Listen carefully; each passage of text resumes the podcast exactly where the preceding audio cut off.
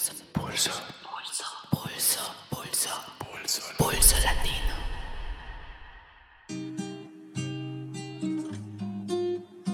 Começa agora mais um episódio de Pulso Latino, o podcast com mais portunhol de toda a podosfera. Eu sou Jean-Pierre Alves Eu sou Fernanda Paixão. e hoje temos convidadas super especiais para falar das lutas da comunidade LGBTQ+, na América Latina. No primeiro bloco, conversamos com duas ativistas lésbicas na Argentina, a socióloga Ana Mines e a bióloga Maria Luísa Peralta, que contaram um pouco pra gente sobre a militância lésbica pelo aborto seguro e sobre as políticas para a comunidade LGBTQ no país.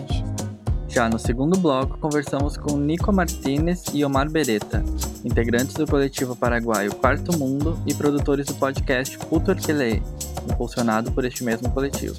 Foram duas conversas muito especiais sobre identidade sul-americana, não heteroconforme, feminismo, lesbianismo, linguagem e militância.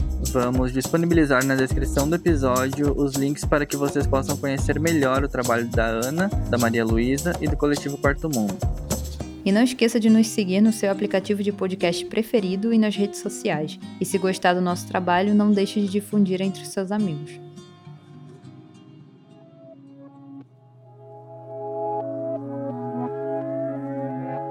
Agosto é o mês da visibilidade lésbica no Brasil por duas datas importantes, no dia 19, que é o Dia do Orgulho, e no dia 29, que é o Dia da Visibilidade Lésbica.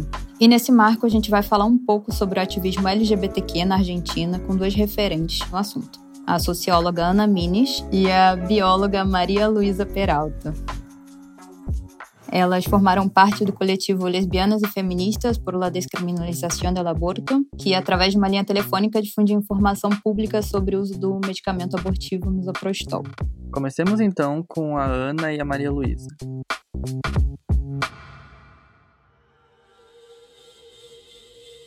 Vamos conversar um pouco sobre o impacto do trabalho desse coletivo em termos de militância pelo acesso ao aborto seguro, saúde e ativismo LGBTQ na Argentina. E para começar, a gente queria que vocês se apresentassem. Ana, você pode contar pra gente um pouco sobre você?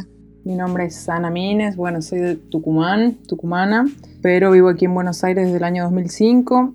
Como comentó Fer, soy socióloga, hace poquito terminé el doctorado en ciencias sociales y desde que vine a Buenos Aires estuve vinculada con el activismo LGTB, con el activismo lésbico feminista en algún momento, con más pertenencia en lo que es el activismo feminista y después más en el activismo LGTB y alguna vinculación también con organizaciones sociales de tipo organizaciones sociales territoriales, más bien piqueteras. Y también con sectores como del activismo cultural.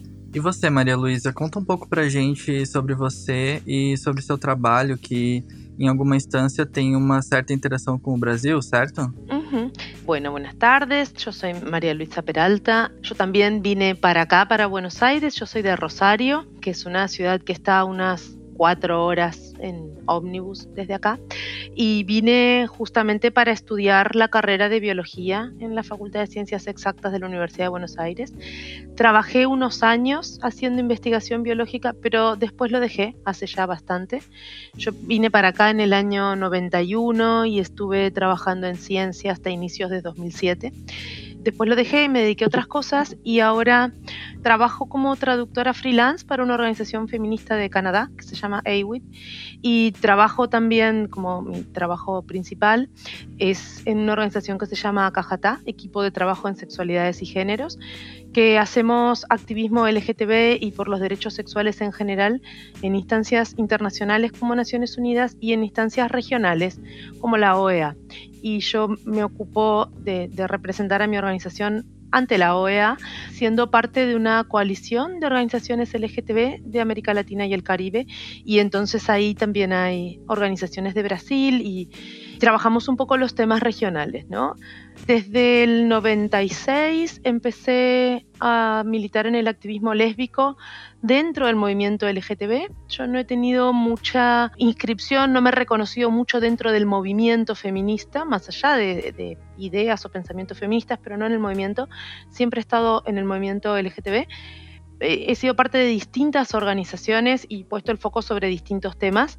Diría que durante los últimos años largos, los últimos 15 años quizás, mi tema central de, activismo y de pensamiento son las familias LGTB, las maternidades lésbicas, el acceso a tecnologías reproductivas y también desde siempre me he dedicado a hacer archivo y entonces ahora estoy en un colectivo por la justicia reproductiva y en otro colectivo que hace archivo LGTB, he estado en un par de, colectivos así. Y también durante varios años he sido parte de, de una organización anarquista eh, nosotros éramos del, anarquismo organizado, digamos, y dentro de eso yo me ocupaba de cuestiones antirrepresivas, que también es algo que hacía mucho en mi activismo LGTB, ¿no? Siempre hemos tenido como una beta antirrepresiva fuerte. Y ahora con algunos amigos y amigas anarquistas, desde el 2007 fundamos una pequeña editorial, Madre Selva, y también me dedico a, esas cosas de la editorial. É, maravilha.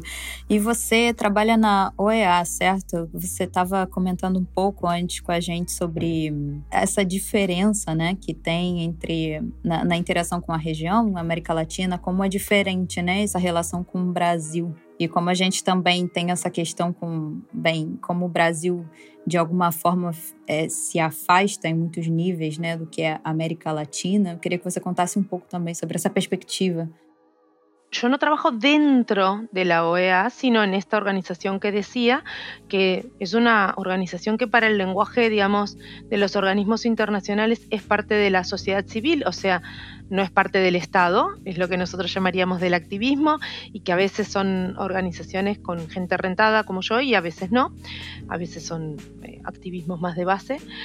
Y bueno, sí, lo, que vemos ahí es que muchas veces cuesta como la integración de, de las organizaciones de Brasil, pero también de los temas propios de Brasil, nos cuesta a veces porque hay la barrera del idioma, a veces también comprender la complejidad de un país tan grande, con tantas diferencias internas como es Brasil, a veces lo perdemos un poco de vista, ¿no? A pesar de inmenso peso que tiene en términos políticos y económicos Brasil en la región y en el mundo, ¿verdad?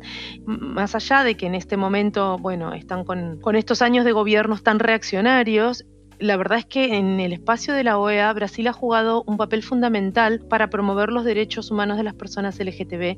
Hay una resolución que votan los estados en la Asamblea General cada año que tiene un sector muy, una parte muy importante de cuestiones LGTB y eso lo ha promovido Brasil. Fue Brasil quien lo llevó ahí y quien fue parte de promover lo que se llama el grupo de apoyo de cuestiones LGTB, que es un grupo de países que dentro de la OEA siempre son los primeros en mover nuestros temas, en, llevar adelante la discusión, en instar a otros estados a aprobarlo.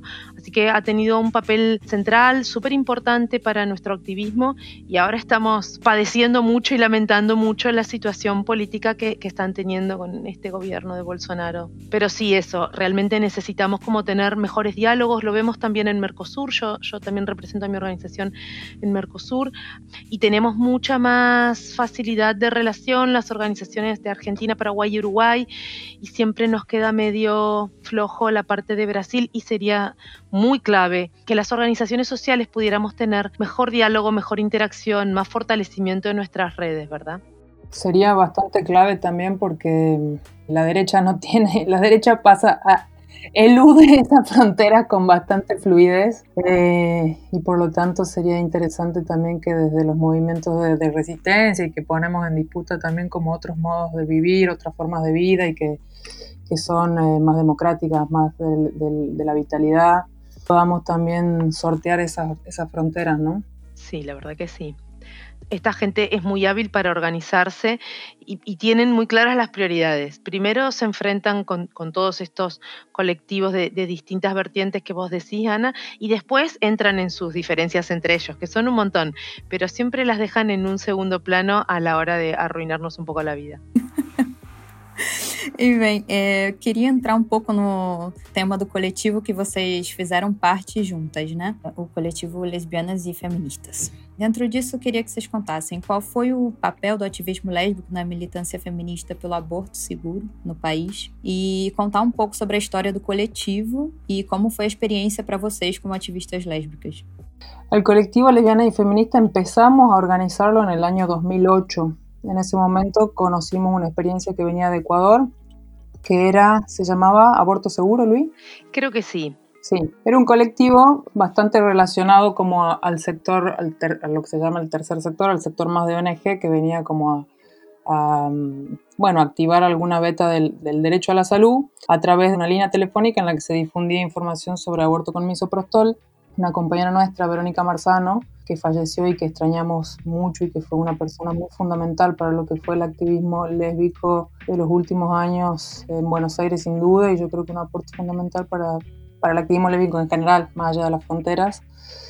Ella conoció esta experiencia y propuso, nos propuso a un grupo de personas que ella, bueno, un poco eh, convocó para implementarlo aquí con un perfil bastante distinto, porque era un perfil muy vinculado a las organizaciones sociales, muy vinculado a los derechos humanos y muy vinculado a lo que nosotros llamamos, como si se quiere, un paradigma político del activismo lésbico que rompía de cuajo lo que eran como las bases que estructuraban el activismo por el derecho al aborto en Argentina, que es un activismo profundamente heterosexual y podemos llamar cis heterosexual, que encuadraba eh, eh, eh, la lucha por el derecho al aborto en la buena víctima, ¿no? en la buena víctima de la heterosexualidad. Y nosotras con ese aporte que tenía que ver con un aporte que se plantaba en la autonomía sobre los cuerpos y también sobre hacerlo, la acción directa, ¿no? Poder hacerlo nosotras, por nosotras y, sin estar esperando que alguna organización, el Estado o la corporación médica nos lo resuelva, Eh, la línea era una herramienta muy concreta que nos permitía incidir sobre la militancia, sobre el derecho al aborto, a partir de estos nuevos como pilares que organizaban nuestra perspectiva específica, ¿no? Sí, yo quisiera agregar ahí un, par de cositas, además de la experiencia de las compañeras de Ecuador, em, tuvimos ahí el apoyo y diría el entrenamiento incluso de una organización holandesa, Women on Waves, que es la que Además, un, poco sostuvo a las compañeras de Ecuador, donde estaba esta activista Rebeca Gompert, que tenía un barco con el cual em, iba a distintos países, el barco quedaba en aguas extraterritoriales y se hacían abortos con misoprostol ahí. Era como una forma de activismo muy directo y luego ella daba conferencias en los países, etc. Ella había venido unos años antes del 2008 a Argentina y había sido un escándalo. En sus conferencias aparecieron los grupos de católicas a, sabotearlas, ¿no? fue como muy, em, hizo mucho ruido toda esa situación. Eh, y Women on Waves te daba una capacitación sobre, bueno, no solo sobre el, aborto con misoprostol, sino cómo manejar la cuestión de la línea telefónica, la relación con, los medios de comunicación, ¿no? Fue también eso, digo, como súper importante em, esa organización ahí. Y por otro lado, en esto que decía Ana, yo creo que, además de que efectivamente es una perspectiva de un feminismo súper heterosexual muy centrado en una subjetividad de víctimas, también en el espacio del activismo por el derecho al aborto en Argentina y en América Latina tienen un peso muy grande las católicas por el derecho a decidir.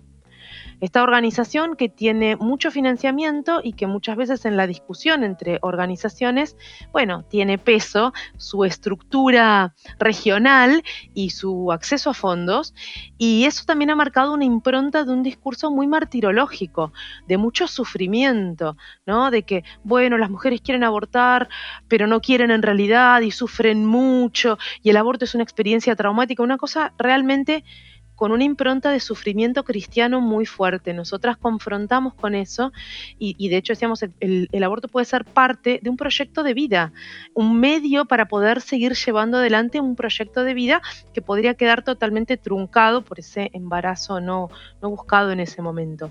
Eh, yo creo que fue clave que fuéramos un grupo con una, con una línea política lésbica. No todas éramos lesbianas, pero claramente el pensamiento del grupo estaba súper influido por el activismo lésbico. Entonces es esto que decía Ana. Teníamos una cosa de la acción directa, porque las lesbianas sabemos que muchas cosas o las hacemos nosotras o nadie las hace por nosotras. Una cosa muy fuerte con la visibilidad. Nosotras poníamos la cara, los nombres en los medios de comunicación nacionales diciendo en este teléfono repetimos información pública sobre el aborto seguro con misoprostol. Eso no lo estaba haciendo otro activismo acá, y mucho menos esta acción directa de darle información. En ese momento hubo que demostrar que lo que estábamos haciendo era posible. Muchas tenían pánico a que hubiera una persecución penal, de que hacer ese tipo de cosas implicara una denuncia, eh, esto, ¿no? Una causa penal, etc.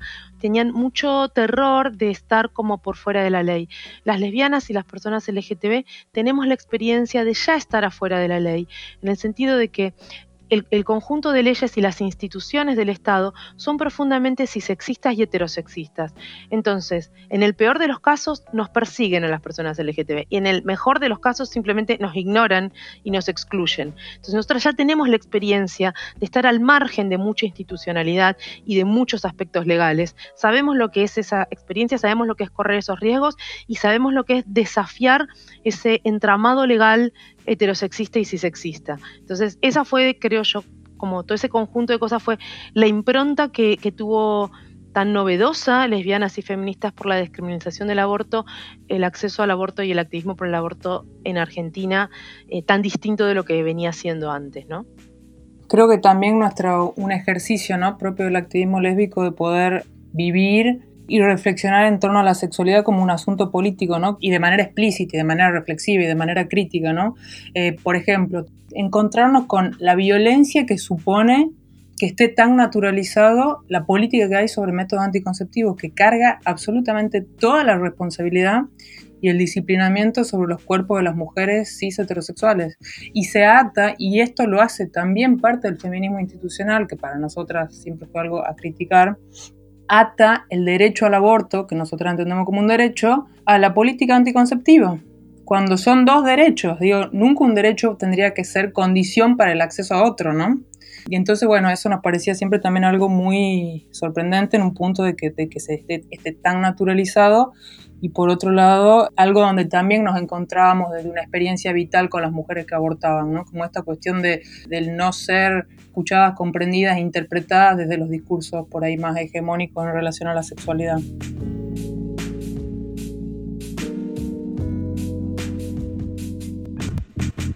Bem, vocês comentaram desse caráter cis heterossexista, né, do movimento feminista na Argentina. E é um movimento que ganhou uma notoriedade muito grande na região, né, principalmente pela referência à luta do aborto legal. Mas é um feminismo que chega a um extremo de pensamentos muito radical também, né, que defende uma agenda excludente com a comunidade trans, inclusive. Como vocês caracterizariam esse, ese feminismo predominante na Argentina? ¿Y cuál sería el camino de un feminismo más diverso para América Latina? Yo creo que mm, estamos teniendo un momento de mucha, de una oleada eh, reaccionaria dentro del feminismo.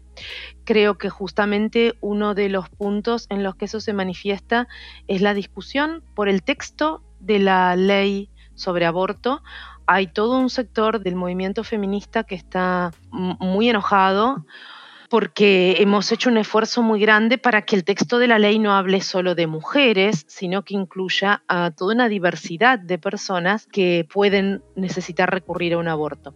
Eso no, es tanto en relación a que todo un sector del activismo lésbico en Argentina, siguiendo el pensamiento de Monique Wittig y, y las feministas materialistas francesas, no nos identificamos como mujeres, sino como lesbianas específicamente, pero a la hora de la aplicación de un texto de ley que hablara de mujeres no tendríamos mayores problemas, pero sí tendrían muchos problemas los hombres trans o cualquier transmasculinidad que necesitara recurrir a un servicio de salud si el texto de la ley habla solamente de mujeres, que es lo que les pasa ahora, por ejemplo, para tener cobertura de salud en temas ginecológicos cuando son hombres y entonces no se los reconocen, etc. Hubo toda una discusión ahí, todo un planteo de parte del movimiento LGTB para que, por ejemplo, la ley que esperamos que salga sobre aborto incluya a todas las personas que pueden necesitar esa práctica. Bueno, hay todo un sector del feminismo que está muy, muy reactivo con eso y que replican esta línea que tienen en España, en México, en Inglaterra, en Estados Unidos, de hablar del borramiento de las mujeres, de hablar de que el transactivismo es violento con las mujeres, de que la teoría queer es opuesta al feminismo. Además, em, por algún motivo, ellas tienen una posición política, el feminismo, que sería eh, más auténtica, mientras que hablan siempre de teoría queer como si se refiriera a algo ficticio y no a las vidas reales de las personas trans, a las existencias trans y a posiciones políticas también, ¿verdad? Es muy preocupante porque en el país hay núcleos no tan grandes que son usina de pensamiento y de agenda política transfóbica, pero parte del discurso que llevan, toda esta cosa del borramiento de las mujeres y lo demás, encuentra eco en sectores mucho más amplios. Lo hemos visto también ahora el país ha creado en esta nueva en este nuevo gobierno un Ministerio Nacional de las Mujeres, Géneros y Diversidades. Esto también ha encendido eh, a, estos sectores reaccionarios que se encuentran como muy ofendidos porque no sea solamente un ministerio de mujeres. Entonces hay algo ahí donde creen que deben tener un lugar como protagónico, digamos, en exclusiva, les irrita mucho esto. Ahí salen no solo las cuestiones transfóbicas, hay cosas súper lesbofóbicas, muy homofóbicas, de una posición muy victimista en relación a lo sexual. Esto que decía Ana, en el movimiento LGTB tenemos un pensamiento político sobre la sexualidad y un pensamiento positivo y público sobre la sexualidad y todo este sector del feminismo tiene problemas con eso también, no solo con las personas trans, con lo sexual también. Entonces está siendo un momento delicado y además esto, ¿no? No es que es simplemente un grupito de Argentina. Este mismo problema de, de núcleos feministas reaccionarios es muy fuerte en México, tienen presencia en Perú, están en otros países y necesitamos ahí como pensar también una estrategia regional para enfrentar no solo a los grupos antiderechos conservadores, muchos de ellos fundamentalistas religiosos, sino también a estos sectores del feminismo que finalmente tienen la misma agenda, los mismos análisis y hasta el mismo discurso. Ellas también hablan de ideología de género como los grupos fundamentalistas, ¿verdad? Sí, eu concordo com tudo que a Luísa falou, mas também acho que o que está acontecendo aqui na Argentina tem é um pouco mais heterogêneo também, né? Porque, por exemplo, esses últimos 15 anos de ativismo no campo do direito ao aborto que, que fizemos a gente, mas também outro tanto, outra, outra quantidade de coletivos também trazeram outras perspectivas, né, que estão também aí no campo agora e que estão também dando a luta. Então acho que é um momento também de muita heterogeneidade no campo também, sabe? Tem esse perigo que a Luísa falou, que é muito perigoso mesmo, porque tem o feminismo sendo ocupado por pessoas que se encontram muito perto com esse, ou são as pessoas que, que trazem aqueles discursos que são muito reaccionários, discurso de ideologia de gênero, mas também tem muitas outras pessoas que estão trazendo perspectivas eh, da autonomia corporal, que estão pensando em igualdade eh, ou acessibilidade no, no, sistema de saúde e, e problematizando a, a, maneira em que o, o, sistema de saúde se relaciona com, a, com os corpos das pessoas, né? Então, acho que também temos coisas boas acontecendo.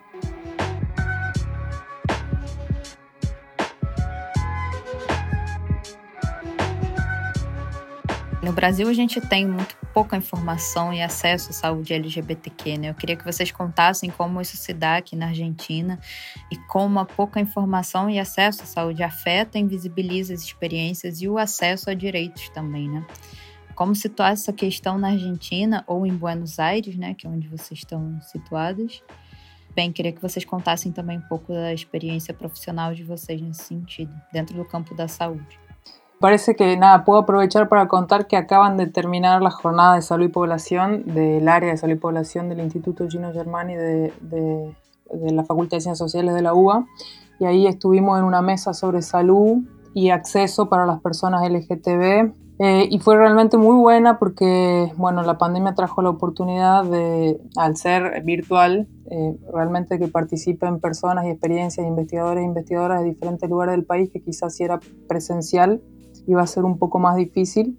Y bueno, y en esta oportunidad pudimos conocer experiencias de, por ejemplo, dos investigadoras trans que están investigando acceso de la población trans al sistema de salud en Salta, en Orán, Tartagal, que son zonas muy, muy conservadoras, donde la Iglesia Católica pisa con mucha fuerza, eh, solapándose, a veces confundiéndose con el sistema de salud pública y también con el sistema educativo Entonces, eh, saber que esas experiencias también empiezan a, tener lugar, no solamente acá en Buenos Aires y sobre todo en Capital Federal, que tienen lugar con mucha más fuerza, sino también en otros lugares del país, yo también creo que es algo que, nada, que nos tiene que dar también eh, esperanza y fuerza para continuar en un campo que no es fácil. Yo creo que en el último tiempo en el activismo supimos hacer alianzas con ciertos sectores del sistema de salud, principalmente con los y las profesionales que trabajan en atención primaria y también que hubo ciertas, que logramos permear, por ejemplo, en los programas de formación. Hoy en el examen de residencias, para el ingreso a residencias, para estudiar ciertas especialidades médicas, uno, la, ley de identidad de género forma parte de los contenidos obligatorios. Entonces esos, esas pequeñas transformaciones, que son pequeñas y no tan pequeñas, empiezan con el tiempo a permear en una institución que se caracteriza por ser bastante dura y conservadora, como es la, institución médica en general y el sistema de salud, eh, que es bastante más amplio que la medicina, pero también, también se caracteriza por ser bastante conservador. Pero creo eso, que estamos en un momento de disputa abierta también, ¿no? Sí, solo quiero agregar porque Ana tiene ahí como una información mucho más actualizada que la que puedo tener yo, pero quiero decir que el movimiento LGTB trabajó mucho más seriamente cuestiones de salud en los 90, porque estábamos súper afectados por la crisis del VIH-Sida, y que luego lamentablemente fue un tema que quedó un poco relegado en la agenda, y eso es un problema, y creo que esa es una de las cosas que como movimiento necesitamos revertir, volver a darle un lugar más central, justamente como como una lucha de acceso a, cuestiones básicas de, nuestra vida misma, eh, recuperar ahí la centralidad de la disputa en los temas de salud me parece que es clave como movimiento político. Total, digo, y él, fue a finales del, del, gobierno macrista que nos encontramos con que no había disponibilidad de hormonas para tratamientos transicionales que hacían nuestros compañeros y compañeras en general en el sistema de salud, cuando eso debería estar completamente garantizado. Como decía Luis, esa avanzada conservadora y ofensiva por parte del gobierno nos encontró un poco desarticuladas, pero también con, con, cierta historia atrás, entonces ahí hubo también una reacción y, bueno, y, se consiguió que después hubiese respuesta y se garanticen los tratamientos, ¿no? Sí, pero yo creo también ahí que hay que, hay que recuperar la posibilidad de pensar cierta integralidad de las agendas y cómo justamente tener una comprensión, digo, el feminismo habla mucho de interseccionalidad, pero se termina haciendo, tanto en el movimiento feminista como en el movimiento LGTB, activismo unidimensional, ¿no? Entonces, por ejemplo, Argentina tiene desde hace ya unos cuantos años una ley de derechos de los pacientes en su relación con el sistema de salud. El movimiento LGTB no ha participado activamente, fuertemente en el trabajo de esa ley, ni en la redacción de su texto, ni en la aplicación. Sin embargo, es un espacio donde deberíamos haber estado, porque, por ejemplo, ahí aparece la cuestión de los vínculos. ¿Cuáles son los vínculos que son validados entre las personas, de manera que cuando hay que interactuar con el sistema de salud y alguien no puede dar cuenta de sí misma o de sí mismo, quién puede estar en, en representación, ¿verdad? Aparece eso, toda la cuestión de qué vínculos son validados, cuáles no. Digo, además este tipo de cosas como lo que decía Ana, que efectivamente fue como un poco sorpresivo, pero tal cual, había un background, había un aprendizaje atrás, un acumulado que estaba ahí.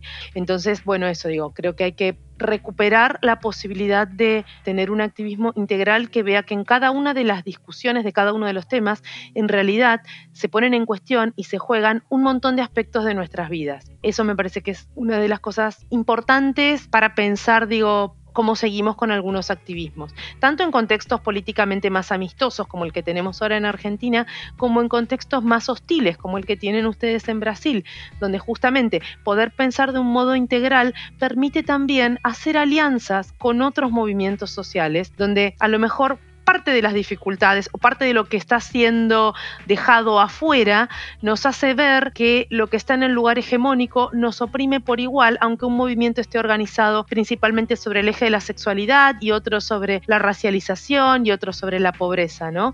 Entonces nos permite también eso que es clave, hacer alianzas entre distintos movimientos.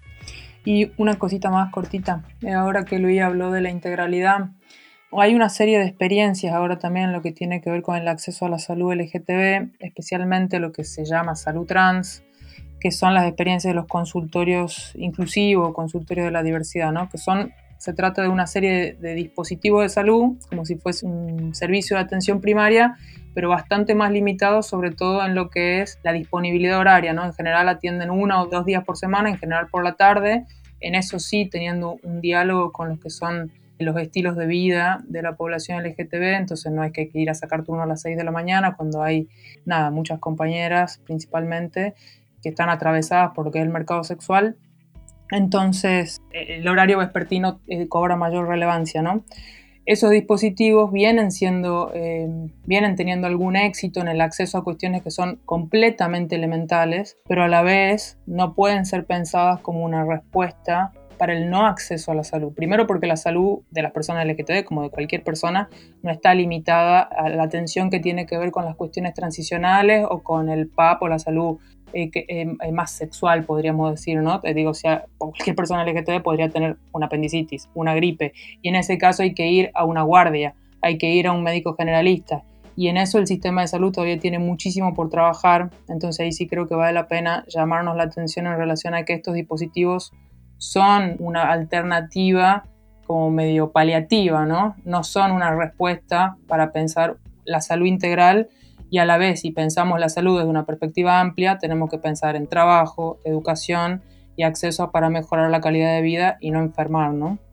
Me parece que una de las cuestiones centrales del movimiento LGTB es poder ganar reconocimientos, espacios institucionales que funcionen como reconocimientos de necesidades, de derechos, de agencia política pero evitar que esos espacios se conviertan en un gueto donde quedan amontonadas todas nuestras demandas, realidades, etc. Esta es una cuestión súper general.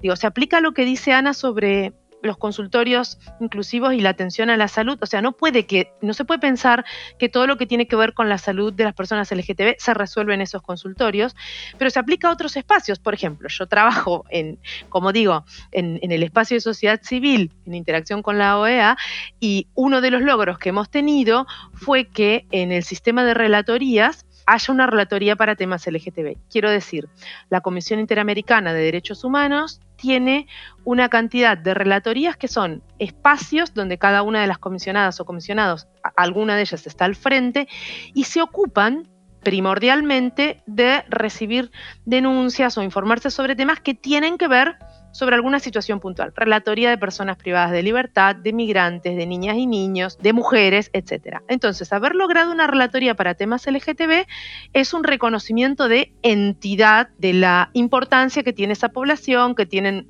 nuestras denuncias, nuestros reclamos, lo, lo mal que están algunas situaciones de vida. Eso eh, al principio es una victoria, pero se convierte finalmente en el largo plazo en algo que nos anula si se supone que todo lo que nosotros planteamos tiene que ir canalizado ahí. Entonces, cuando tenemos, por ejemplo, personas LGTB, cualquiera, en prisión, tenemos que recurrir a la relatoría LGTB, pero también a la de personas privadas de libertad. Lo mismo con los temas de niñez trans, lo mismo con los temas de lesbianas y la relatoría de mujeres y así, ¿no? Y eso lo vemos pasar en muchos en muchas instancias, ¿no? Dentro de las organizaciones sociales, dentro de los partidos políticos, ahora empieza a haber secretarías sobre temas de diversidad o momentos, o incluso en espacios académicos, momentos o temas o instancias dedicadas a lo LGTB como tema central. Bueno, está muy bien, es ganancia, no podemos quedarnos ahí. Entonces, no podemos quedarnos en esos pequeños espacios, tenemos que seguir reclamando estar en todos los espacios, porque si no es, ah, acá está, el pequeño, el cuadradito donde metemos a lo LGTB y el resto de la discusión política, económica, social, militante, es toda heterosicentrada. Bueno, eso no puede pasar. Entonces, esa es como una cuestión súper central para mí. Perfecto.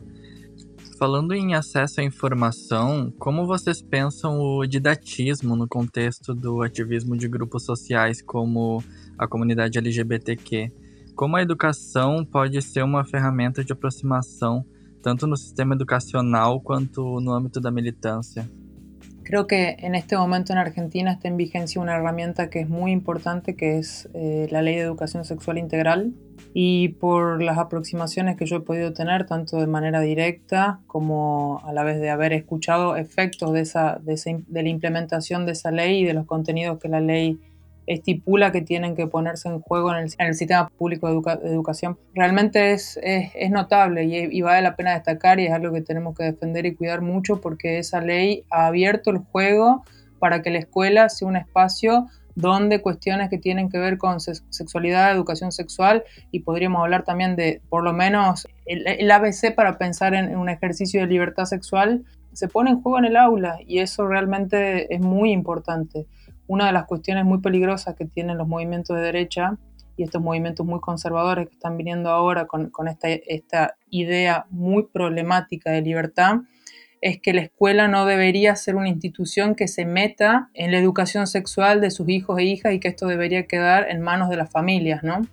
Y ahí el movimiento LGTB planta bandera con así virulencia, porque nosotros y nosotras sabemos lo violenta que puede ser la familia en lo que tiene que ver con estas cuestiones y la oportunidad de tener una institución pública como la, educación a veces puede ser una condición sumamente vital para poder tener un lugar en este mundo, ¿no? Entonces la ESI viene haciendo cosas muy, muy, muy importantes en esta discusión con los grupos conservadores fundamentalistas que dicen que la escuela no debería meterse con sus hijos, esa concepción de propiedad es lo que nosotros como personas LGTB tenemos que discutir e insistir en que hay cosas que son derechos de las niñas, niños y adolescentes. El acceso a la educación sexual integral no es una cuestión que tenga que ver con la potestad de los padres, es un derecho de las niñas, niños y adolescentes. Cuando hablamos de derechos sexuales, también hablamos de eso. También las niñas, los niños y los adolescentes tienen derechos sexuales y uno es el acceso a la información, a la educación y a poder hablar sobre su sexualidad. Entonces, esos son derechos de los chicos. Y eso es importante también porque estos grupos también tienden a movilizar estereotipos estigmatizantes obsoletos en relación a que las personas LGTB seríamos un peligro para los niños. Nosotros tenemos que dejar claro que esta gente es un peligro para niñas, niños y adolescentes y que la, la agenda que movemos desde el movimiento LGTB defiende estos derechos de todas, todos y todos los niños, no solo los que serán LGTB, sino de todos. Eso es importante. Y por otro lado, la cuestión del acceso a la información no solo centrada en la escuela, sino también en todo lo que es Internet, redes sociales y lo demás. Porque ahí tenemos también el problema de caer en nuestras propias trampas. La verdad es que hoy por hoy buscar información en Internet e incluso buscar diálogos con otras personas en Internet es para mucha gente la herramienta más fácil a la que tienen acceso. Para muchas chicas, chicos, chiques es difícil a veces salir del control físico de la familia o están en lugares donde es difícil encontrarse con otras personas. Entonces poder buscar y encontrar cosas en Internet es un montón. El problema es que hay muchos intentos de censura en la Internet mucho intento de control de contenidos y a veces esos intentos de censura son movidos por los propios movimientos LGTB y feministas cuando quieren confrontar a los discursos de odio. Entonces, por ejemplo, Facebook en su algoritmo tiene incorporado que marica es un término peyorativo de discurso de odio. Con lo cual, un montón de gays que se tratan entre sí de maricas han quedado em, suspendidos, les han prohibido el acceso a Facebook durante tal cantidad de días porque usan un término que está incorporado como discurso de odio. Eso es un problema, digo, es discurso de odio cuando te lo dice alguien de forma peyorativa, cuando lo usan las propias personas involucradas como parte de su jerga cultural, es totalmente distinto. Entonces, a veces la discusión cuando queda cristalizada en cosas como un algoritmo, pierde todos estos matices. es muy delicado, es muy delicado la cuestión de eh, empezar a reclamar prohibiciones porque como no somos quienes tienen el poder, en general esas prohibiciones terminan operando en contra nuestra. Entonces me parece súper importante matizar mucho estas agendas que buscan prohibición y me parece además que tiene que ser clave defender, por un lado, como decía Ana, los espacios institucionales educativos y, la ley de educación sexual integral y por otro lado todo lo que es información y navegación en Internet. Tenemos que defender ese espacio como un espacio de libertad, incluso con ciertos riesgos, incluso enfrentando cierto riesgo de encontrar violencia, discursos de odio, etcétera, y apostar a un fortalecimiento y a brindar herramientas para enfrentar esas cosas, más que apostar a cuestiones de censura que después siempre funcionan en contra nuestro. Claro. E que também explicita muito assim a, a aproximação tão básica, né, também dessas, dessas demandas e dessas comunidades. Vem como um pouco mascarado de solução, quando na verdade não está bem longe de ser isso, né? Como esse exemplo que você deu dos algoritmos, acho bem ilustrativo. Dentro disso, pensando na chegada do, do governo neoliberal em 2015, né, com Maurício Macri na presidência, eu queria que vocês contassem como se situou o ativismo LGBTQ nesses anos do macrismo na Argentina e como fue a articulación con otros movimientos de derechos humanos ese periodo. Bueno, lo que, lo que nos pasó fue que el periodo anterior, el largo periodo de distintos gobiernos kirchneristas, había sido muy abierto y de mucho apoyo al activismo LGTB, al movimiento, con lo cual una gran cantidad de activistas pasaron a integrar la estructura del Estado, lo cual en un punto está bien, porque digo, había funcionarios que, como venían del activismo y de las propias comunidades, sabían de qué estaban hablando y sabían cuáles eran las realidades, pero eso desarticuló bastante al movimiento, porque de hecho alguna de la gente con más experiencia fue a parar al Estado. Pero además, mucha gente más joven entró al activismo dentro de ese contexto de tener, digamos, un Estado que respaldaba. Y entonces en los años del macrismo, mucha gente en el activismo que no sabía mucho qué hacer. Eh, sin contar con cierto respaldo del Estado para recursos, para recursos materiales, digo, contactos, para organizar cosas. Hubo ahí como que reconfigurar. Em, y también esto, ¿no? Como volver a fortalecer instancias de alianza que ya había con otros movimientos con los movimientos de derechos humanos, sobre todo que trabajan en lo antirrepresivo, porque los años del macrismo fueron muy terribles en términos de represión, ¿verdad? Hubo muchas manifestaciones frente a reformas legislativas sobre jubilaciones, sobre leyes de trabajo que eran profundamente neoliberales, que fueron reprimidas con muchísima violencia. Entonces, refortalecer esas alianzas con el movimiento de trabajadoras y trabajadores, que eso iba en paralelo también con toda una parte del feminismo que venía también pensando eso, pensando en la economía feminista, pensando en los trabajos de cuidados y demás, y dando cierta discusión dentro de esto, ¿no? De, la discusión sobre el trabajo. Bueno, esto hubo como que pensar de nuevo en eso y hubo igual, creo yo, un tiempo de bastante desarticulación y de bastante desmovilización. ¿no? Creo que la gente estaba además muy aplastada directamente por las cuestiones de su supervivencia. Hubo despidos masivos en el sector público, pero en el privado también, muchísima gente desempleada. Fueron años difíciles y creo eso, creo que hubo que, volver a traer la experiencia de los años anteriores, de haber estado organizando y activando frente a un contexto político de gobierno súper hostil. Fue difícil el periodo del macrismo. ¿Y cómo ha sido esa articulación del movimiento con el actual gobierno? Há alguns dias, a comunidade trans na Argentina teve uma grande conquista, né? O Cupo Laboral Trans, que determinou via um decreto do governo federal que 1% dos cargos públicos do estado sejam reservados para travestis, transexuais e transgênero. Vocês também comentaram anteriormente sobre a criação do Ministério das Mulheres, Gêneros e Diversidade e sobre a Lei de Educação Sexual Integral. É real essa evolução da atuação por parte do poder público?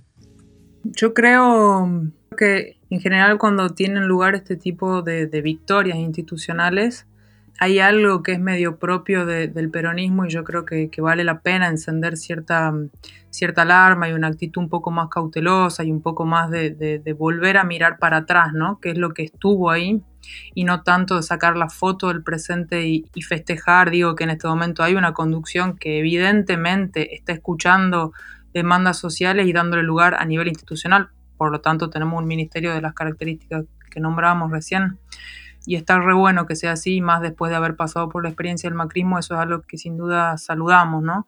pero también creo que vale la pena siempre hacer este ejercicio de, de memoria colectiva de que las cosas no, no, surgen de la nada, que tienen un porqué, que hubo una construcción, que hubo lucha, que hubo cuerpos, que hubo personas investigando, escribiendo, tocando puertas de, de despachos, yendo, presentando un, proyecto, presentando otro, juntándose con abogados, con abogadas, con políticos, gente que está en la gestión, etcétera.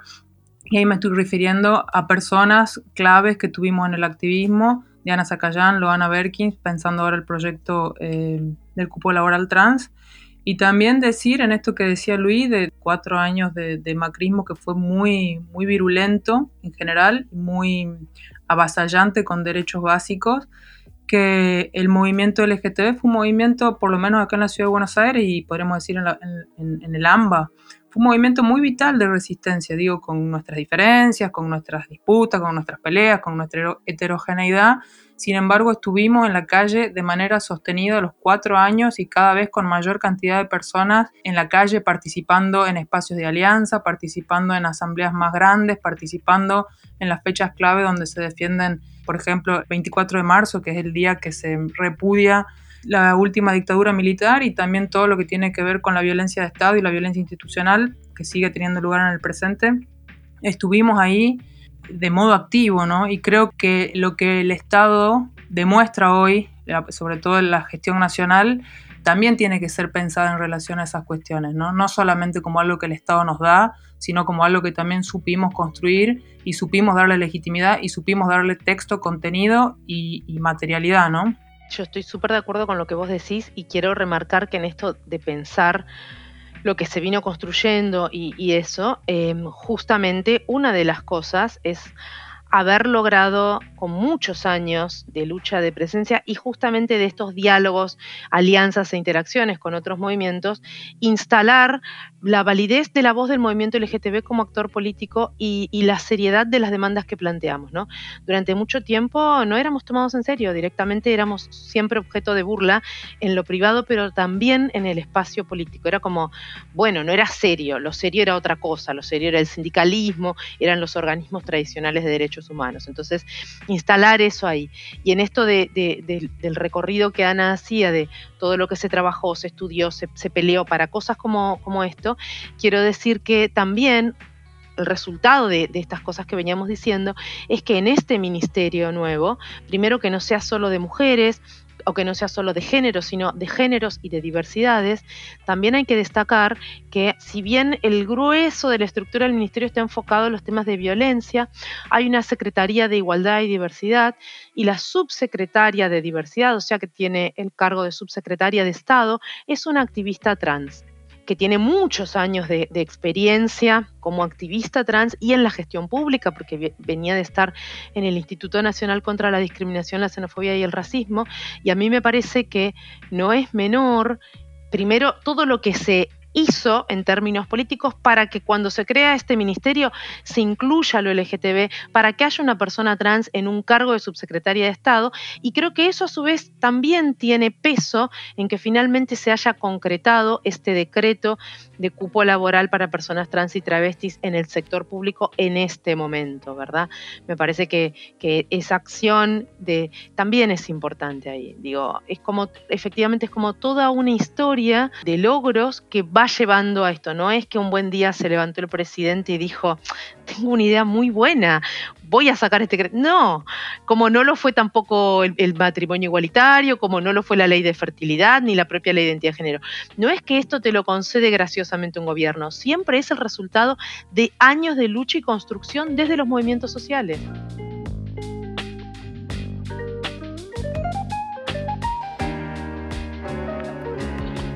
Obrigada, obrigada pela participação de vocês. Foi ótimo conhecer um pouco mais sobre o contexto do ativismo na Argentina e todos esses movimentos. E, e bem, super bem-vindas também para próximas oportunidades. Foi ótimo papo com vocês. Que massa, eu adorei e acho fundamental a gente poder ter essas trocas e conhecer mais dos movimentos de nossos territórios. Sí, muchísimas gracias por la invitación y lamento no haber podido hablar en portugués, pero en algún momento lo voy a lograr. Ya voy entendiendo cuando escucho, en algún momento voy a aprender a hablar. Muchísimas gracias por el espacio y la invitación. Tá tudo certo. Portunhol domina aqui. Valeu, gente. E agora, a nossa conversa com os companheiros do coletivo paraguaio Quarto Mundo e do podcast Puto el que lee, Nico Martinez e Omar Berreta.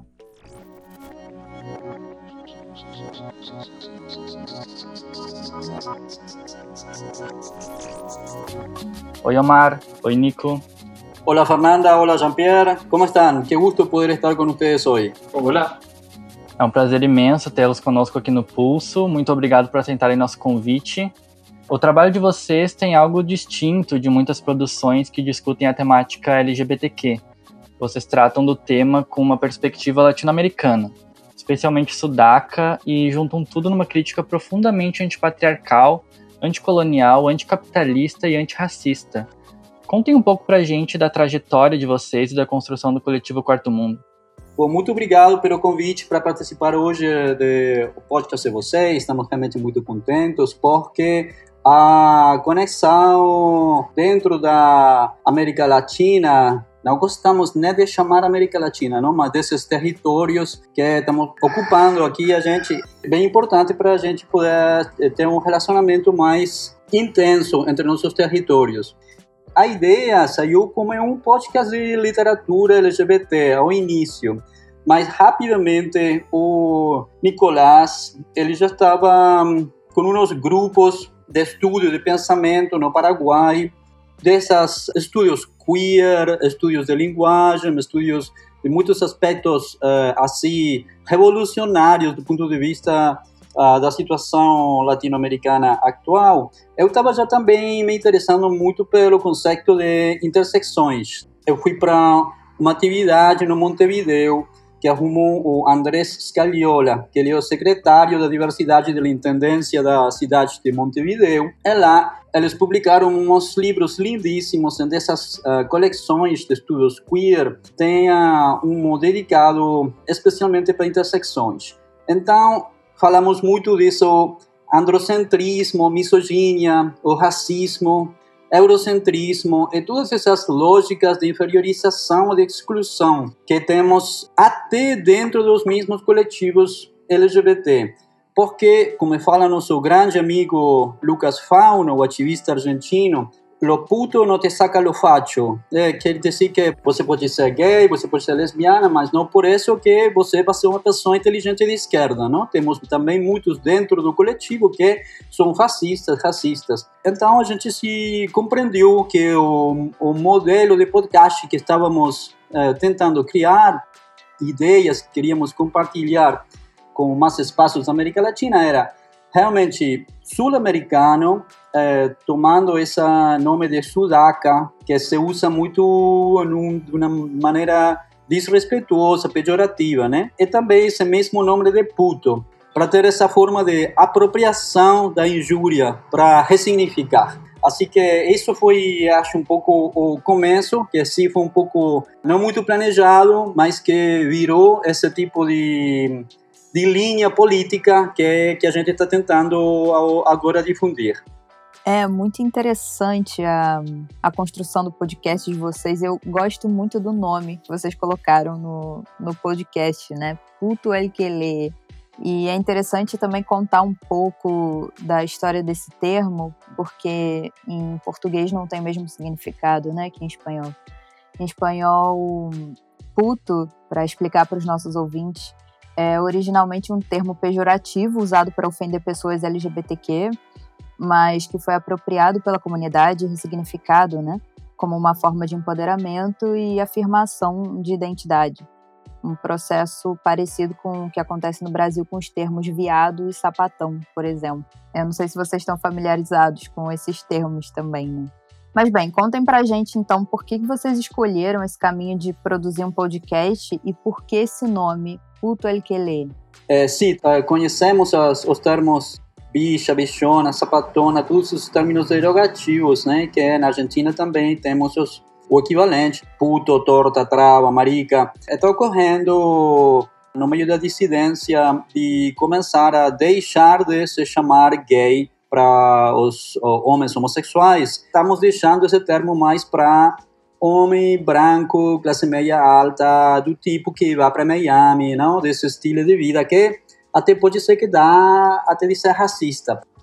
Recuperamos para nós esse termo de puto, que é ser marica, é não fascista, não? É isso. É a ideia veio porque é, algumas vezes nos, nos muros, né, dos banheiros, do banho público, ah, que está pichado, eu acho como que vocês falam, que está escrito assim algumas coisas. É, tinha, eu me lembro de criança, puto el que lê, puto el que lê, puto el que lo lê. Eu me perguntava, que você quer dizer isso, não? Quando eu era da criança, me perguntava, que, que, que, que é isso? Isso quer dizer que aquele que lê isto só pelo fato de ler isto vira puto?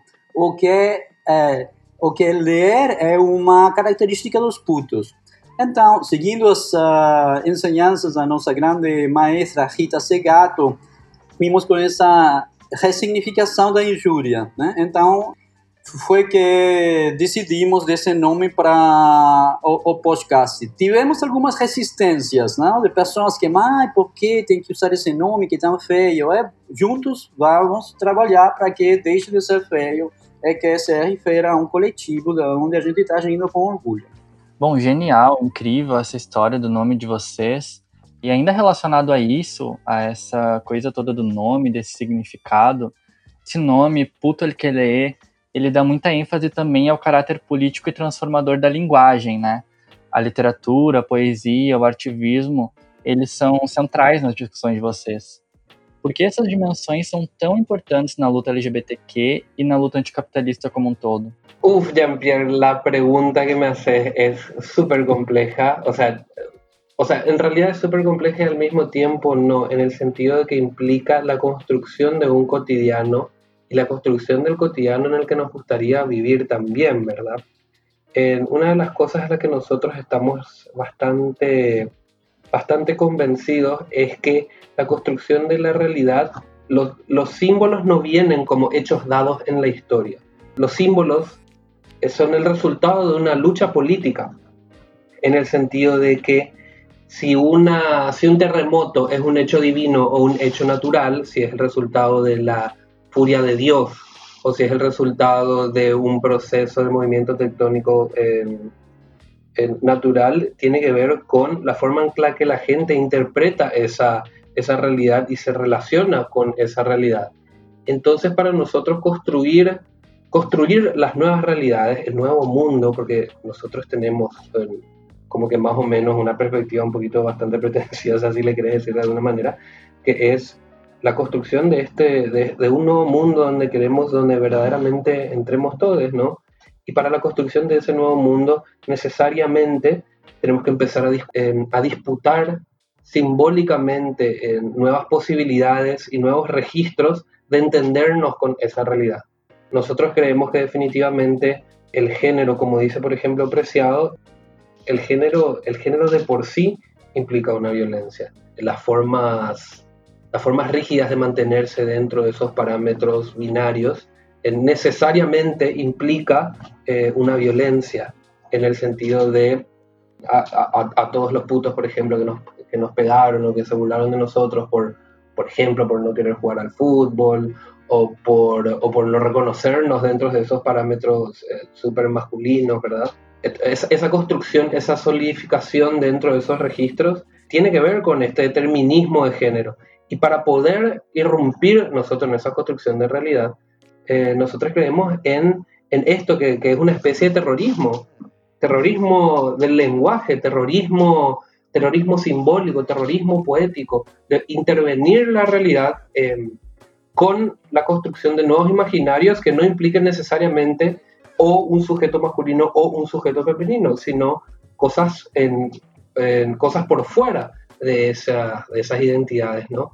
Entonces, para nosotros hay algo súper importante que nos enseñaron las compañeras feministas eh, en, en, su lucha, ¿no? Que es lo que no se nombra no existe.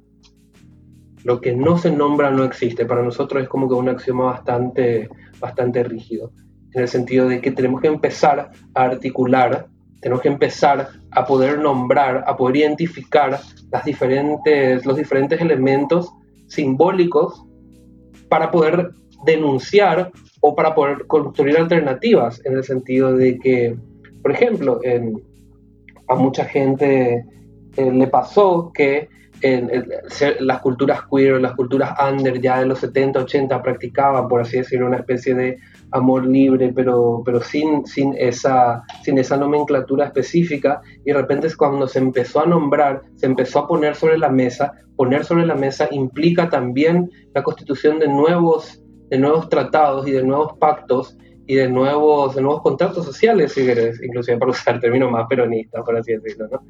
Entonces, empezar a poner sobre la mesa una cantidad de cosas, como por ejemplo el concepto de patriarcado, como hicieron las mujeres, el, movimiento feminista, o, por ejemplo el concepto de cisgénero, como hicieron las compañeras del movimiento trans. Eh, eso implica entender la realidad con nuevos conceptos y con nuevas herramientas para poder articular ese nuevo mundo en el que, en el que nos vemos viviendo, ¿no? en el que, el que queremos construir, por así decirlo. Porque hay algo que eh, con, Omar, y con Omar y con toda la gente que, participa en el proyecto de Putel que lee, tenemos bastante claro, que es que cuando no tenemos nosotros esa batuta, por así decirlo, cuando no estamos nosotros construyendo esa realidad, la están construyendo ellos. O sea, no es que esa realidad, no, si no la tomamos nosotros, no sucede nada. No, si no la tomamos nosotros, la toman ellos.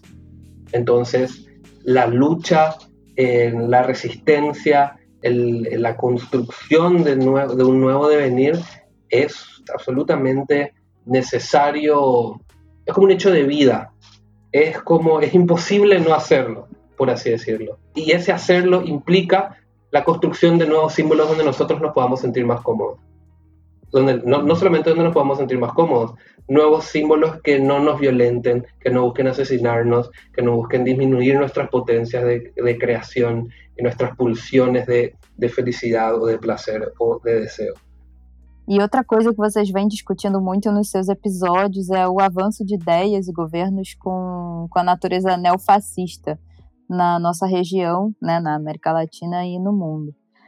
Como vocês veem esse avanço no Paraguai e quais os impactos sobre as conquistas e demandas da população LGBTQ no país? Uy, Fernanda, qué pregunta jodida también esa, ¿no? La situación también en la coyuntura actual en la que estamos, en la que está Latinoamérica. Eh, bueno, Latinoamérica y el mundo, ¿no? Con esta avanzada eh, tan, tan pútrida, ¿verdad? Del neofascismo y las nuevas derechas. Definitivamente Paraguay tiene una realidad histórica bastante particular dentro de la constitución de, esta, de estas alianzas neofascistas, por decirlo de una manera. ¿En qué sentido? En el sentido de que en Paraguay hoy sigue gobernando el mismo partido que era el partido del dictador Alfredo Stroessner. La dictadura de Alfredo Stroessner, en 1954 a 1989, gobernó Alfredo Stroessner con los militares, sostenido por el partido, el partido Colorado. El Partido Colorado, Colorado sistemáticamente ganó todas las elecciones desde, desde la caída de Alfredo Stroessner. El golpe de Estado, de hecho, que derroca a Stroessner fue el mismo Partido Colorado. Y el único periodo, por así decirlo, eh, que no gobernó, que no estuvo en el Ejecutivo el, Partido Colorado, fue durante la presidencia de Fernando Lugo, que ganó con una alianza con, el Partido Liberal, que es otro partido conservador, por así decirlo. Pero, sin embargo, a nivel parlamentario seguían siendo abrumadora la, fuerza del Partido Colorado. o sea, nosotros es como que es muy, muy particular en Paraguay hablar de democracia, es es verdaderamente, eh, es muy con pinzas en, ese sentido. Nosotros en Uruguay, por ejemplo, tuvimos una, dimos una charla como puto el que leí como Cuarto Mundo eh, sobre la avanzada neofascista de la región y de cómo nosotros creemos entre algunos activistas y entre ellos, eh, le quiero citar a Michi Moragas, le mando un beso enorme a, Michi, gran compañera hermana ya del proceso de Cuarto Mundo y de puto el que lee que con ella hablamos muchísimo sobre la cuestión de cómo Paraguay es de cierta manera una especie de laboratorio de la avanzada neofascista en el sentido de la aplicación de políticas que tienen como que esta orientación y esta inclinación. Me gustaría dar eh, dos o tres ejemplos. Por ejemplo, el juicio político a Fernando Lugo.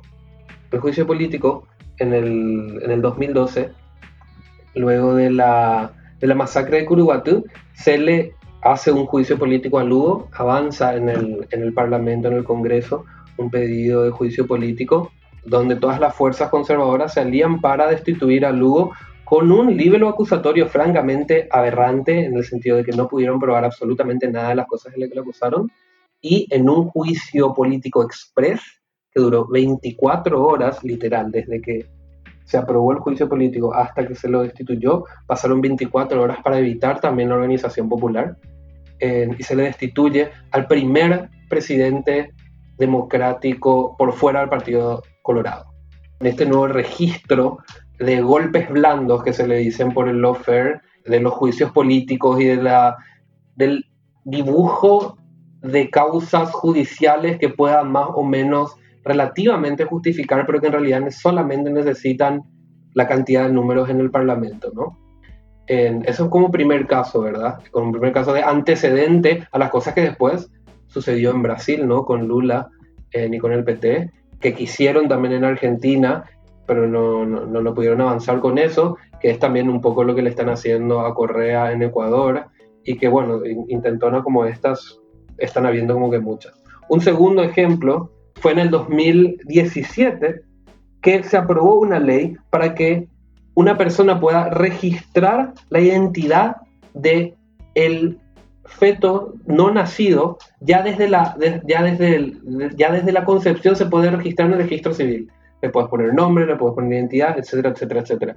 Esto argumentando desde una cuestión de los bebés que nacen muertos por, por cuestiones de enfermedades y demás, bla, bla, pero claramente en, una, en un intento de avanzar hacia abroquelarse a la imposibilidad de, legislar o de regular el aborto, que en Paraguay el aborto es absolutamente ilegal aún en casos de violación. Eso, por ejemplo, es absolutamente demencial. Es una de las cosas que nosotros desde el punto que leí de Cuarto Mundo venimos advirtiéndolos a los diferentes compañeros a lo largo de Latinoamérica, en el sentido de que presten atención a esto, porque esto es lo que se viene en sus países y es que no, no hay una organización y no hay una, una alianza de los diferentes sectores eh, populares, de izquierda, etcétera. Y como tercer ejemplo, y con esto, esto cierro porque me estoy entendiendo, me parece, es cómo en el 2018, Enrique Riera, siendo ministro de Educación, prohibió la utilización de la palabra género dentro de la malla curricular. Hay muchísimas cosas que mencionar en torno a eso. Primero de nada, luego, ni siquiera es que había una educación con perspectiva de género dentro de la malla curricular. O sea, en realidad fue una medida absoluta y completamente eh, populista y discursiva y política, ¿no? porque no es que había educación sexual, o sea, no había educación sexual con perspectiva de género ni materiales al respecto. Simplemente que eh, avanzó mucho lo de el cuco, en el miedo que se le trató de, imprimir a la cuestión de la ideología de género y se empezó a hablar de que en las escuelas se le enseñaba a los niños eh, que dentro de la educación de género, de la educación sexual, eh, venía como una especie, una suerte de caballo de Troya en el marxismo cultural y esa clase de cosas que ellos deliran que existen, ¿no? Y efectivamente lograron prohibir esta, esta palabra de la malla curricular, un intento muy bastardeado de, de censura, ¿no? Efectivamente lograron prohibir, se llevó adelante en el Congreso una interpelación que le hicieron al ministro para preguntarle en, los, en donde los congresistas eh, le preguntan al ministro por qué habían materiales con ideología de género en los colegios, que nuevamente, vuelvo a repetir, no habían, nunca hubieron. A lo que el ministro dice que si, si hubiera dichos elementos, dichos materiales, él mismo iba a estar quemando esos libros en la plaza pública. Exactamente, el ministro de Educación hablando de quemar libros que hablen sobre género y educación sexual con perspectiva de género. Esto fue el ministro de Educación, Enrique Riera, en el 2018 en Paraguay. Y que dicho sea de paso, en esa misma convocatoria que se hizo en el Congreso, hablaron también algunos representantes de los derechos humanos, en este caso de Amnistía Internacional, y cada vez que mencionaban la palabra, cada vez que mencionaban las palabras derechos humanos, en el Congreso abucheaban. Esto simplemente para que tengan como parámetro de a lo que puede llegar Em, esta construcción del sentido de lo que ellos pueden interpretar como lo que son los derechos humanos, ¿no? Não sei se respondi tua pergunta, Fernanda. Sim, responde e dá conta também de, de muitos processos, enfim, que a gente está presenciando na, na região, né? Muitas semelhanças com o que está acontecendo no Brasil também, de livros serem recolhidos por pelo que se encaixaria no que eles chamam de ideologia de gênero, né? E, e é muito ilustrativo isso que você contava sobre essa loucura de poder dar identidade a um feto, né? Ao mesmo tempo que não se reconhece, por exemplo, os direitos e a vida e a saúde da pessoa gestante, ou também como se nega a, o reconhecimento da identidade de pessoas trans, né? Como poder otorgar é, documento com o nome da pessoa. Enfim, eu acho bastante ilustrativo isso, né? Direitos de feto e não de pessoas. Então, assim, agora eu queria jogar para o Omar a pergunta, justamente ampliar essa pergunta para a região, como esse avanço de, do neofascismo pode impactar né, nas conquistas da, das demandas da população LGBTQ na América Latina? Olha, Fernanda, isso, isso é algo que estamos vendo muito e, sobretudo, que pudimos uh, conversar. O ano passado, com o Nicolás, passamos quase oito meses na, viajando pelo Peru, Bolívia, Paraguai, Argentina e Uruguai com um, uma experiência muito bem linda, com muita solidariedade dos, ami dos amigos, dos ativistas que foram abrindo portas não para para contatar mais gente, é poder compreender o que está sucedendo em cada um desses países. Depois de uma década de direitos civis, lutas e conquistas, não somente do coletivo LGBTQ, mas também para os povos indígenas, para as mulheres, para direitos assim dos setores historicamente oprimidos, achamos que está virando novamente para a direita, que uma, uma, o caso do Brasil é paradigmático, o termo que tivemos do, do Macri na Argentina, é agora o que está acontecendo com o golpe na Bolívia, com a ditadura eterna que está de Paraguai com o Partido Colorado, é o que está acontecendo até agora com o câmbio do governo no Uruguai e também no Chile. Estamos lendo com muito interesse o intelectual do Camerun, Aquiles Bembe. Ele fala que, assim como antes procuraram a excisão, a divisão entre amos e escravos, as democracias liberais de hoje dependem da excisão, da divisão entre semelhantes e não semelhantes. Sem, sem inimigos, eles não, não conseguem manter a situação, o status quo, não, não conseguem manter-se em pé. Então, esse projeto alucinatório, delirante da conservação do status quo que, que leva para a morte, não? Eles estão com muito medo de que a dissolução do, do mundo estabelecido vai levar para a sua própria dissolução. Eles veem inimigos por todas partes. Aqui achamos que estamos com algumas perguntas. Também lemos muito a filósofa argentina Leonor Silvestre. Dele pegamos o conceito de ter um mundo radicalmente plural como meta histórica. Não? Se não é interseccional, não me interessa, não, não, não, é, não é. Não? Então, achamos que a única forma de fazer isso, ao menos aquela que a gente encontrou, é pensar em conversação. Não? Então, continuar buscando vozes dissidentes, não heteroconformes, radicalmente plurales e críticos das políticas de Estado ou desses grupos de interesse contrários à plena vigência dos direitos humanos, como pode ser os evangélicos. E a, a, gran, a gran luta, o grande desafio aqui está na linguagem, não é como aquilo que vem de falar o, o Nicolás. É, o campo de batalha hoje está lá no, na língua, nos aspectos semânticos, semiológicos, e eh, também compreender que o modelo heterossexual, capitalista, patriarcal fracassou. Não? Esse sistema capitalista binário, branco, acadêmico também, do Estado-nação fracassou. Então, sem abandonar as políticas macro dos partidos políticos, achamos que é, é muito importante se envolver com as atividades micropolíticas Então, isso que estão fazendo vocês com o seu podcast, o que a gente está tentando de fazer com o nosso projeto.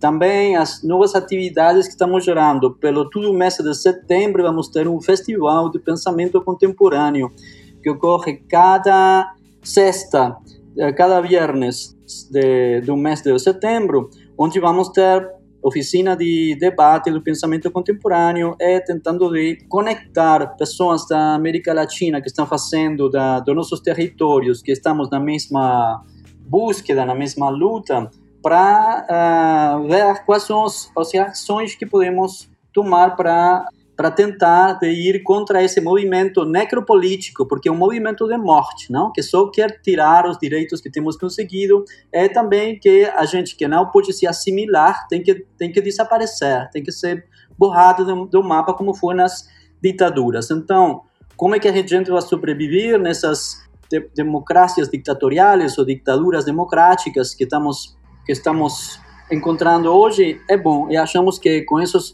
pequenos atos micropolíticos, como isso que estão fazendo vocês e que isso que tentamos fazer nós, é uma possível saída da gente para poder ter uma outra possibilidade de, uma, de um modelo de sociedade radicalmente plural.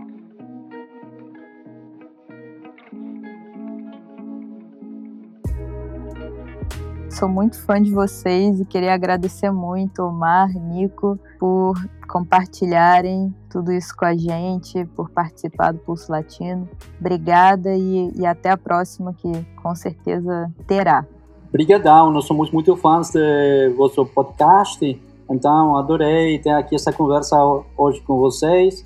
Obrigado mesmo e até o próximo episódio. Un beso a ustedes, verdaderamente encantado de participar de su proyecto también. Eh, nos encantaría y próximamente nos vamos a ver cara a cara para también tener proyectos, eh, proyectos también con ustedes, ¿no? verdaderamente un placer enorme estar con ustedes y formar parte también de, la grilla y, nada, abrazos, abrazos y, para, próximas alianzas estaremos en contacto y sabrán más de nosotros definitivamente. É isso aí, então. Muito obrigado, meninos.